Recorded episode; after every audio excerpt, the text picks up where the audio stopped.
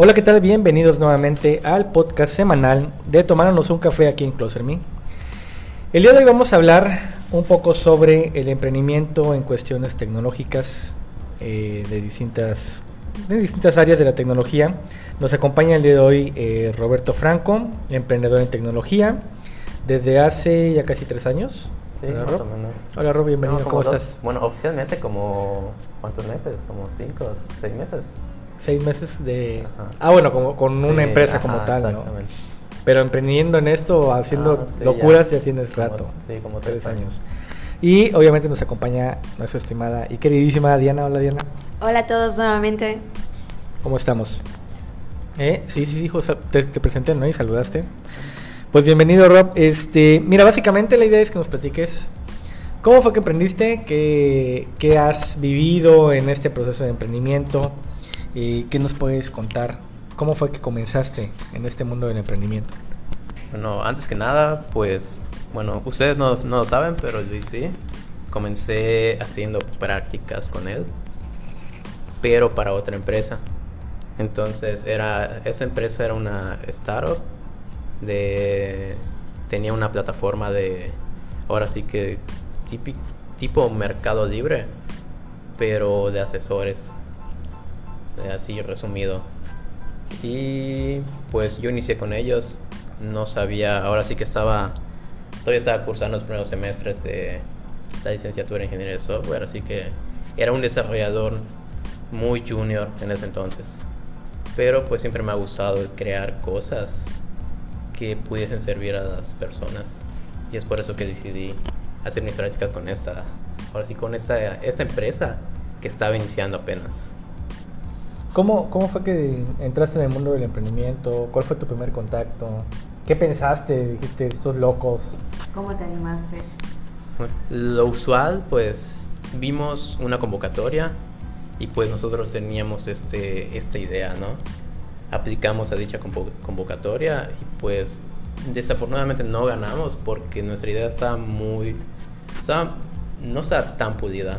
Entonces habían ciertos temas que nosotros como emprendedores no conocíamos ese entonces, como asuntos legales o cómo, de qué forma íbamos a monetizar esta plataforma que nos fuese, ahora sí que fuese escalable para nosotros. Que es, ahora sí que es un concepto que no todos los emprendedores tienen claro, como nos pasó a nosotros en ese momento. ¿Con cuántos empezaron? Éramos... ¿Tuvieron inversión? No, no tuvimos nada de inversión. Ahora sí que éramos tres personas. Bueno, cuatro personas, de las cuales tres éramos programadores y una persona era ingeniero civil, o sea, nada que ver con... Así que entre nosotros cuatro intentamos como que sacar esa plataforma. Independientemente de lo que después de aplicar la convocatoria, pues obviamente tuvimos mucho feedback, todo eso. Recibimos algunos, intentamos implementar algunos, pero pues igual habían otros que no, como que sentíamos que no estaban muy enfocados a lo que nosotros estábamos pensando, teníamos ideado sobre la plataforma. Y platíquenos alguna anécdota sobre tu emprendimiento, porque eh, platicábamos, anteriormente platicábamos con otros emprendedores sobre las problemáticas de emprender. eh, ¿Cuál ha sido el- ahora sí que el obstáculo más grande que has tenido como emprendedor, no? Mm, Bueno, de entrada el tiempo, tiempo y dinero. Por- para emprender algo, pues obviamente tal vez no necesites dinero, pero sí lo que vas a necesitar es demasiado tiempo para poder, ahora sí que llevar a cabo o crear el producto que estás pensando. En mi caso, pues ahorita ya como seis meses con la empresa y, tener, y teniendo un producto, es, eh, aún así necesito otra fuente de ingresos mientras se levanta la nueva empresa. Entonces tengo que invertir en mi tiempo pues trabajando. Ahora sí que trabajando para otra empresa. Y el resto de tiempo pues ya lo dedico a mi empresa como tal. Eh, yo pienso que sobre todo ese tiempo que puedes dedicarle, tan- ya sea desarrollando tu producto o simplemente involucrándote en actividades que van relacionadas con, con tu empresa. Y por ejemplo, igual me estabas comentando que no ganaste porque no tenías conocimientos de emprendimiento, Ujú. pero ¿cómo te capacitaste en ellos? Bueno, eh, en la en la licenciatura nos, sí nos enseñaban un poco sobre emprendimiento, pero muy, muy, muy, muy básico. O sea, no... Con lo que yo llegué a la convocatoria, con lo que yo apliqué para la convocatoria era lo que me habían enseñado en la universidad. Que realmente pues sí me sirvió, pero muy poco. Ya después tuve la fortuna de ahora sí que juntarme con personas que ya han emprendido algo, ya sea grande o pequeño. Y pues obviamente, bueno, creo que depende mucho de la persona como tal. Yo me fijo mucho en lo que otras personas pueden aportar hacia mí.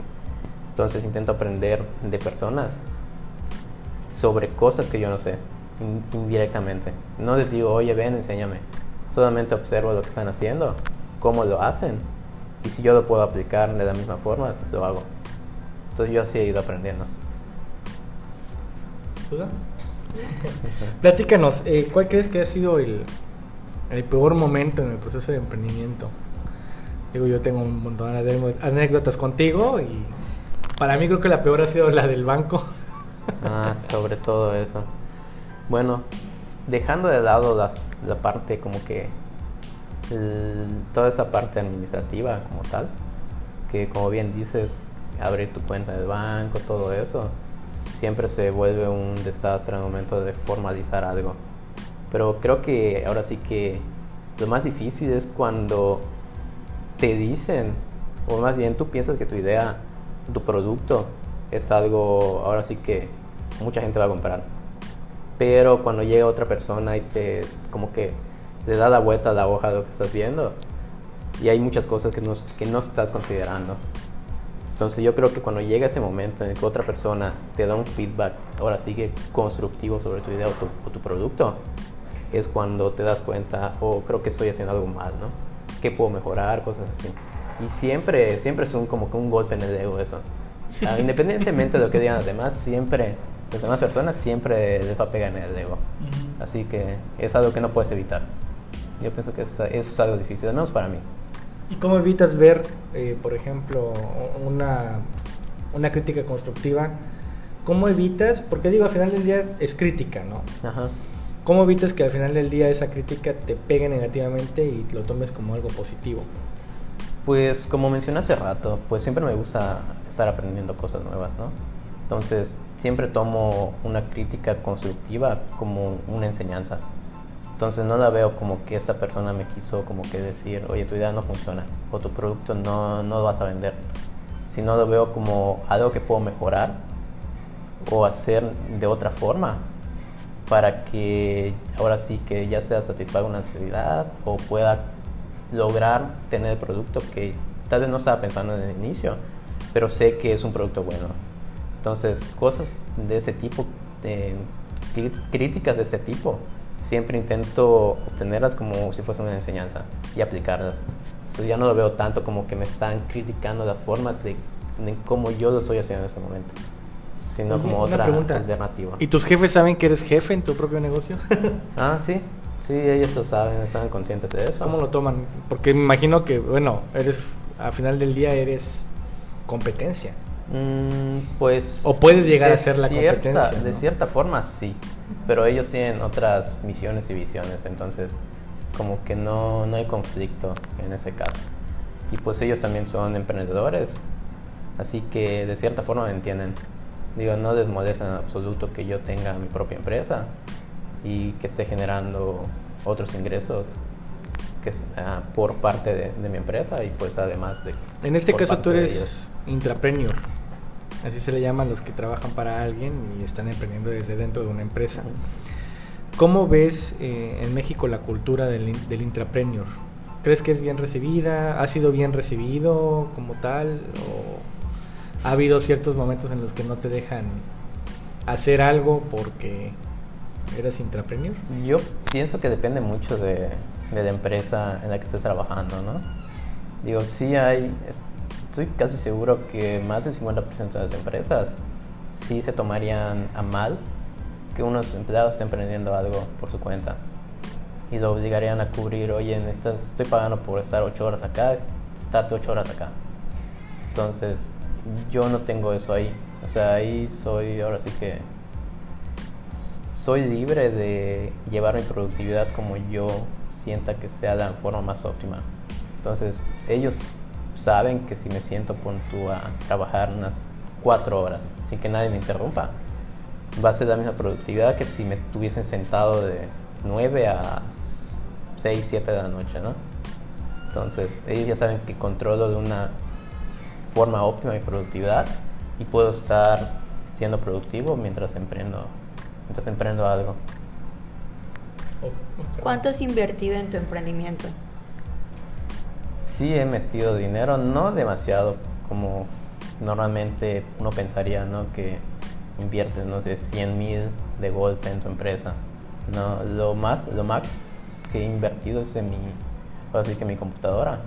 Soy ingeniero de software, así que es, ahora sí que es indispensable para mí tener una herramienta como esta. Y creo que solo, solo ha sido eso, además de gastos administrativos, que la constitutiva, que comprar, no sé, abrir cuentas en el banco, todo ese tipo de cosas. ¿Unos 60? Mm, contando la computadora, sí, como unos 50, más o menos. Sí, más o menos. Bueno, igual hace unos momentos estaba comentando Rod que su computadora la adquirió porque ganó pues ya un concurso, ¿no? Me estabas comentando. Sí. Lo que me llama la atención es que su computadora sí cuesta demasiado y le estaba preguntando cómo es que decidió invertir en su computadora y no pagarse unas vacaciones por todo el esfuerzo que ha llevado a cabo en todo este emprendimiento. Yo me gustaría sobre esa respuesta. Es mentalidad de emprendimiento. bueno, eh, decidí gastar ese dinero en la computadora porque una, muchos dirán, es una Mac, para los que estén preguntando qué, qué computadora habrá comprado, pues sí, es una, es una MacBook Pro. Este, ¿Por qué la compré? No solo por ser Mac y tener un estatus, nada que ver, no, no, no es nada de eso. Sino que yo he sido, he sido usuario Windows, Linux desde, ahora sí que desde que toqué una computadora.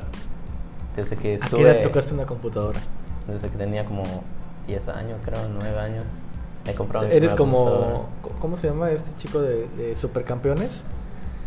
Este, ubico. Oliver Atom, Ah, con el balón. con el balón de bebé.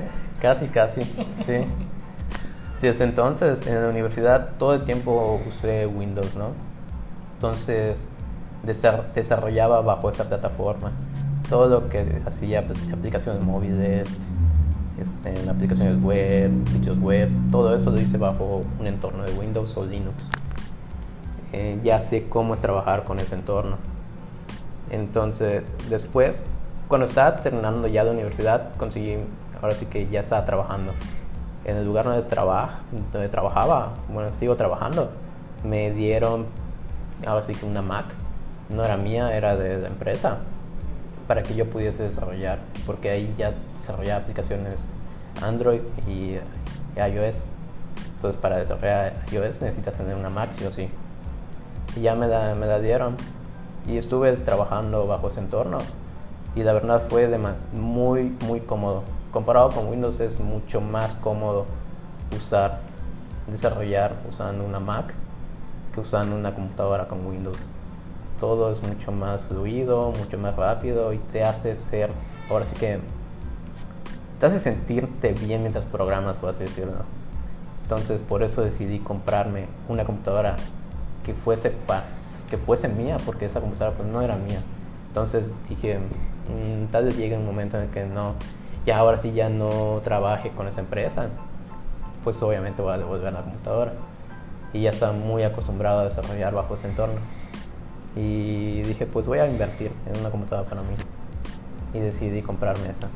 Fíjate que me surge una pregunta, Robin, este, con respecto a lo que estás platicando. Tú, bueno, les, les comento a los que nos estén escuchando, Rob eh, trabaja para, bueno, tiene dos empleos, trabaja para dos empresas de desarrollo. Además, eh, tiene su propia empresa, como ya lo escuchamos, que es TuSoft. Eh, y por otro lado, pues también está la vida familiar, la novia, etcétera, etcétera. ¿Cómo haces para atender todo esto y no morir o no quedar loco? Por, hace rato, por ejemplo, comentábamos que ya no sabes ni en qué día estás, ¿no? Ah, sí. Este, entonces es algo muy normal cuando eres emprendedor, hay mucho que hacer, corres y administras o medio administras. ¿Cómo haces para poder tener todo esto, igual y no muy bien balanceado, pero lo máximo balanceado que se pueda? Bueno, esa es una pregunta que muchas personas me hacen, de cómo es que tengo dos trabajos, tengo mi empresa y además, obviamente, pues tengo novia, tengo ahora sí que socializo un poco, ¿no? Siempre me han preguntado cómo administro mi tiempo y todo eso. Yo soy, ahora sí que los fines de semana, por ejemplo, los, los utilizo para trabajar sobre mi persona. No me gusta hacer cosas de trabajo. Pon tu que tenga un pendiente de trabajo y que vaya a hacer un fin de semana. No, no soy de esas personas. Lo que hago es siempre administrar ahora sí que mi horario durante toda la semana de tal forma que yo pueda cubrir las tareas que tengo de ambas empresas y de la mía para que no afecte mi fin de semana. Siempre, ahora sí que cuando decido ser muy productivo, yo me puedo sentar y sacar una tarea que me normalmente llevaría, no sé, unas 3, 4 horas. Las he llegado a sacar en una hora, hora y media, solo sentándome, concentrándome. Y ahora sí que en sacar esa tarea. Entonces es lo que intento hacer durante toda la semana. ¿Usas alguna metodología? ¿Pomodoro? Este... Intenté usar Pomodoro, pero ahora sí que se me olvidaba. ¿Cuál es la Pomodoro? Tienes eh, por cada actividad, te pones entre 15 y 20 minutos y después, bueno, no, es media hora, ¿no? Media, hora, de actividad y después de media hora de actividad tienes 5 minutos. de descanso. ¿No trabajas fin de semana? No, a no ser que sea muy necesario. O sea, ni dos horas o pendientes. O por ejemplo, yo suelo el domingo hacer agenda de la semana. ¿Cuándo tú haces agenda de la semana? Una agenda. Yo sé qué horarios voy a dedicar para qué empresa. Y de esa forma. Es que él es superdotado. Sí, uso. Solo uso. de eso, por ejemplo, yo igual este, no me suelo olvidar de las cosas. Pero ahorita que tuve, y Luis lo sabe, un evento, no, no tenía cabeza. O sea, esta última semana casi explotó. Entonces, sí lo manejaba como tú, pero me di cuenta que la agenda sí es 110%. De hecho, te voy a decir algo. A partir de que llegó Diana a la empresa, empieza a llevar mejor la agenda, porque no la llevaba. Y la llevo solamente para que ella sepa qué, qué está pasando, así que sepa. Para que coordinemos toda. Exacto. Las actividades. Sí. No, yo no soy de ahora sí que seguir una agenda y administrar un día, administrar toda mi semana. ¿Qué voy a hacer? ¿A qué hora? ¿No? No soy de esas personas. Siento que mi productividad bajaría si lo hago. Entonces, para temas de reuniones o cosas importantes, ahí sí administro. Uso mi calendario, el calendario de la computadora para ahora sí que no se me pasen ese tipo de fechas. Entonces siempre intento, ahora sí que mi cerebro siempre es el que se encarga de recordarme, oye, necesitas hacer esto. Y ya cuando mi cerebro me dice que lo recuerde y en ese momento es que me pongo a hacerlo, ¿no? En eh, lo que comentaba dice que no sé ni qué día estoy porque se me acordó que hoy es quincena. Entonces dije, ah, sí, hoy sí, hoy es quincena. Y no, la verdad se me había pasado por completo. Pero sí, no, no uso ningún, ningún tipo de agenda para administrar mis actividades o que yo diga, ese día voy a hacer esas actividades, el siguiente día voy a hacer esas actividades, no como te digo, mi productividad como que es un poco atómica. Entonces, dependiendo de cuánto lleve a hacer una tarea, si veo que me lleva mucho menos tiempo de lo que yo estimé, pues adelante hago la siguiente tarea. Ok. ¿Alguna recomendación para los que quieran emprender en lo que sea? ¿Qué les recomendarías? Que antes que nada que sepan administrarse en cuanto a tiempo. Digo, yo no me administro como uno pensaría, me administro tal vez de una forma muy peculiar pero es importante que identifiquen de qué forma pueden mejorar su productividad, de qué forma pueden ser productivos. Porque te puedes sentar, puedes decir que te vas a sentar de, no sé, tres horas a hacer algo, pero esas tres horas estás, no sé, pasas 15 minutos viendo Facebook, 10 minutos buscando qué escuchar en YouTube mientras estás trabajando, cosas así. Entonces, que vean de qué forma mejorar su productividad, o sea, ser mucho más productivos. Correcto. ¿Desconectas WhatsApp? Sí, depende. Cuando estoy, cuando sé que es una tarea que tengo que completar ya. Ahora sí que pongo en silencio mi celular, quito WhatsApp web si lo tengo He tenido abierto. suerte porque siempre que le escribo contesta. Mm, silencio las notificaciones en la computadora, y así que me dedico, ahora sí que ya hasta cuando estoy trabajando en mi casa, ya mi madre sabe que si estoy sentado en mi computadora, no entre a molestarme porque estoy trabajando. Genial. Ok, eh, Rob, pasamos a la parte divertida. Ya tenemos una palabra del podcast anterior, este, pero no trajimos nada preparado, entonces la siguiente vamos a hablarlo. Pero eh, por lo general estamos tratando ahorita de que en cada podcast dejemos una palabra eh, que tú creas que es importante para que la investiguen los emprendedores, los que nos escuchen y eh, vayan aprendiendo más vocabulario. ¿Qué palabra crees tú, sea, no sé, rara o común, pero que sea importante tomar en cuenta para emprender? Mm, Es una pregunta bastante difícil, piénsalo. sí. Digo, no tiene que ser rara. sí, ya sé. Digo, lo que yo pensaría sería la que ya dije mucho, de la productividad.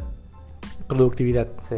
Ok. De, de alguna forma tienes que ser productivo, porque de nada sirve trabajar tres horas, invertir de tiempo a tu empresa, si no estás haciendo nada, por así decirlo. Ok. Eh, ¿Qué sigue para tu soft? Como tú como director de la empresa, ¿qué sigue? ¿Qué ves a futuro? Eh, ¿Ves futuro? ¿No ves futuro? Sí, de entrada sí, pero siento que nos falta, ahora sí que, digo, tu soft está pensado ser una agencia de software, pero creo que hoy en día hay demasiadas, o sea, sobran. Entonces mi idea es crear un producto que esté generando ingresos por sí solo. Ese es mi siguiente, mi siguiente objetivo. Ahorita tenemos un servicio que es el que está, ahora sí que, que nos está manteniendo por ahorita. Pero pues sí, mi idea es crear un producto como tal, un servicio que consuman las, las personas, que nos generen el ingreso que, que realmente queremos o tal vez que genere un poco más de ingresos para la empresa sin tener que ser ahora sí que una agencia de software como tal. Que venga alguien, oye, necesito una aplicación, desarrollamela. Eso es lo tradicional y lo común. Entonces no quiero algo así. Ok. Perfecto. ¿Dónde te pueden encontrar los que te escuchan? Eh, como que ¿Tienes redes sociales Ah, pues, públicas donde eh, puedan tengo escucharte, leerte? mi Twitter que ca- casualmente, ocasionalmente escribo. A veces escribo estupideces, otras no. Este, me pueden encontrar como arroba Roberto FZ, pero Roberto con doble E. Ok. Roberto con doble E, FZ en Twitter. Sí. Perfecto. ¿Y página web de tu negocio, de tu empresa? Eh, tusoft.com.mx. Perfecto. ¿Algo más, Jenny? ¿Todo bien? Ok, pues espero que esta plática les sea de mucha utilidad a todos los que estamos emprendiendo. Recuerden que hay emprendimiento en donde sea y en donde ustedes quieran. Solamente es cuestión de aventarse, ¿no? Eh, muchas gracias, Rob, por, por haber estado con nosotros, por haber eh, dedicado un poco de tu tiempo a, pues, a darnos a, a conocer cómo es el emprendimiento en, la- en el sector de las tecnologías, ¿no? Del desarrollo de software. Diane, muchas gracias. Un gusto igual que nos acompañe Rod, tengo que decir. Sí, no, un gusto haber platicado un rato con ustedes. Que Perfecto. ahora sí que no sabía, solo entré. Pero- Lo, lo vimos pasar y dijimos, a ver, pásale. pero sí, fue Lo que pasa es que ya teníamos una agenda de invitados, este, pero estamos tratando de ya, ahora sí que hacerlo más formal con los invitados. Pero tú sabes, como todo, como emprendedor, Sí. pues tienes que ir probando primero sin gastar tanta lana ni nada en invitaciones así súper de lujo, ¿no? Sí. Perfecto, pues muchas gracias. Eh, recuerden escucharnos una vez por semana. No sabemos qué día todavía, pero estamos tratando de que sean los días martes. Hoy es día viernes, viernes 30 de agosto. Y nos vemos la próxima semana con otro invitado especial aquí en Tomándonos un café en Closer. Gracias chicos, nos vemos. Hasta Adiós. luego. Bye bye.